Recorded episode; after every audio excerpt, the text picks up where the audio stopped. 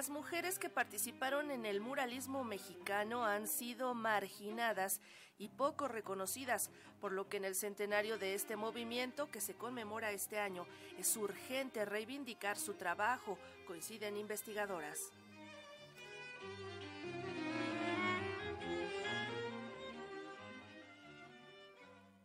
Cuando se habla de muralismo, el papel de las mujeres es marginado y su contribución secundaria. Históricamente, por distintos procesos de exclusión y discriminación de género que son característicos de la sociedad patriarcal, las mujeres muralistas han sido menos numerosas y tuvieron menos encargos públicos que sus colegas varones. Sin embargo, aquellas artistas que pese a todos los obstáculos que enfrentaron lograron realizar obra mural, con sus obras ampliaron la temática y los estilos propios del muralismo, enriqueciendo notablemente al movimiento. Ellas nos han dejado un gran legado, que demuestra la enorme fuerza y el talento con el que expresaron sus visiones del mundo en el ámbito público, creando relatos alternativos a los propuestos por sus colegas varones, que nos permiten conocer una parte importante de la historia misma de las mujeres, que hasta hace poco tiempo había sido invisibilizada o descalificada casi por completo y cuyo conocimiento resulta urgente y fundamental. No obstante, su participación en este movimiento artístico surgido hace 100 años es una deuda pendiente de la que está consciente la investigadora Tina Komisarenko, autora del libro Eclipse de Siete Lunas, Mujeres Muralistas en México, editado por la Universidad Iberoamericana.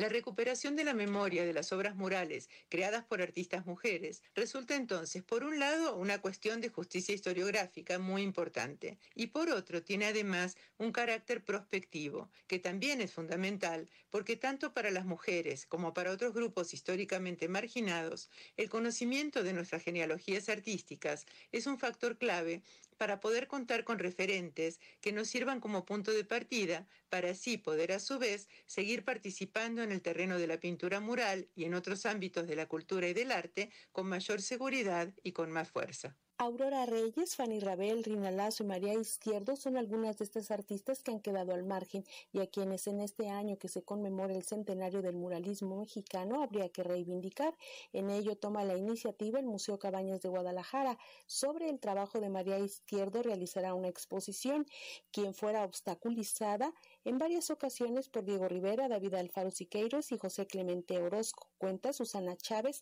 directora de este recinto. Su carrera artística pues fue bloqueada, detenida por los tres grandes muralistas. Eh, se habla de esta historia del mural que ella ya tenía comisionado en 1945 eh, y que la comisión muralista, que estaba integrada por los tres grandes muralistas. Entre otras cosas, dicen que como ella no tenía experiencia en murales al fresco eh, y que su temática no iba relacionada con la temática eh, muralista, pues que mejor le dieran una escuela o un auditorio o un mercado, que eran los lugares donde las mujeres pintaban, ¿no? Pero no en estos edificios de gobierno público, ¿no? Al final le quitan el mural, nunca logra tener un mural y bueno, se dice que eso le afectó anímicamente mucho y económicamente también, porque ella ya había invertido en andamios y en pintura, en material, eh, cuando deciden que no se iba a realizar. Sueño y presentimiento es el título de esta muestra de María Izquierdo, que narrará esta historia y será inaugurada en el mes de septiembre. Pues ella murió joven en 1955 y nuestra exposición se va a llamar Sueño y Presentimiento, que va a mostrar justo esta obra que se llama igual, que hizo en 1947, dos años después de este acontecimiento, en el que el cuadro se dice que fue una premonición eh, que ella tuvo en un sueño, que lo pintó. Se pinta ella deteniendo su propia cabeza, con unas figuras que van corriendo como hacia el infinito, pero decapitadas. Eh, y poco tiempo después ella sufre una hemiplegia y queda paralizada del lado derecho y eso pues complica mucho su situación eh, artística y, económica y profesional, ¿no?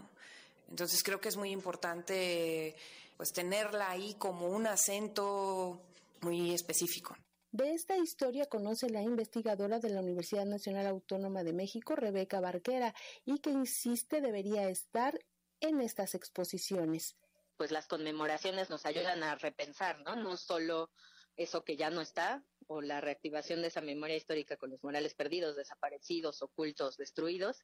sino pues todas aquellas mujeres que no pudieron participar. Es conocido, sí, el caso de María Izquierdo, que no la dejan hacer el mural para el ayuntamiento del de, Distrito Federal, Siqueiros ni Rivera, se oponen porque el muralismo era, en sus palabras, un arte viril y las mujeres para ellos no podíamos ser viriles por asociación del de, adjetivo, pero eh, a mí también lo que he estado trabajando es pensar también en los años 20, ahora en este centenario, en todas las mujeres que hicieron posible el muralismo, ¿no? Porque no solo es las mejores pintoras, que ha trabajado muy bien eh, Dina Komisarenko en Eclipse de Siete Lunas, un libro que salió hace dos años, sino eh, pensar que el movimiento moralista va más allá de los propios artistas y son muchas las mujeres que hicieron posible. Para Radio Educación, Alejandra Leal Miranda.